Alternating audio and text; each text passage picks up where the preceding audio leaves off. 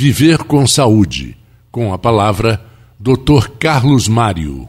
Boa tarde, gente. Boa tarde, amigos da Folha da Manhã, ouvintes. É bom estar aqui com vocês novamente. Dando continuidade àquilo que a gente falou de mama, de tomossíntese, que é de extrema importância, que breve, breve, todos os convênios poderão autorizar essa ferramenta maravilhosa. Né? Então, isso contribui bastante para o diagnóstico de câncer de mama, de lesões mamárias, vamos dizer assim. Né? Uma delas, o que a gente procura quando vai, quando vai fazer a prevenção contra é, mamária é exatamente estabelecer câncer ou não. Tá? E para isso a gente tem uma classificação, uma sistematização internacional para o câncer de mama. Então, quando a gente diz B0, tá?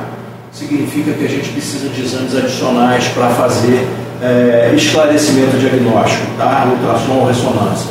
B1 significa normal. B2 são achados benignos. B3 são achados provavelmente benignos. E aí a gente também vai, é, vai adicionar tá? É, é, estudos de 6, 12 e 24 meses para ver se há alguma mudança ou não. Então, B4, tá? BRADS 4, quando nós temos um achado possivelmente maligno. Tá? É, B5, um achado altamente suspeito.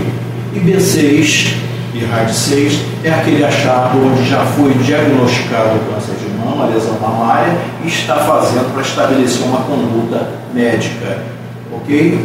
Então, essas são as regras básicas, os sistemas básicos e a importância novamente de mama com tomossíntese, o que a gente realiza em todas as pacientes em nosso serviço na médica.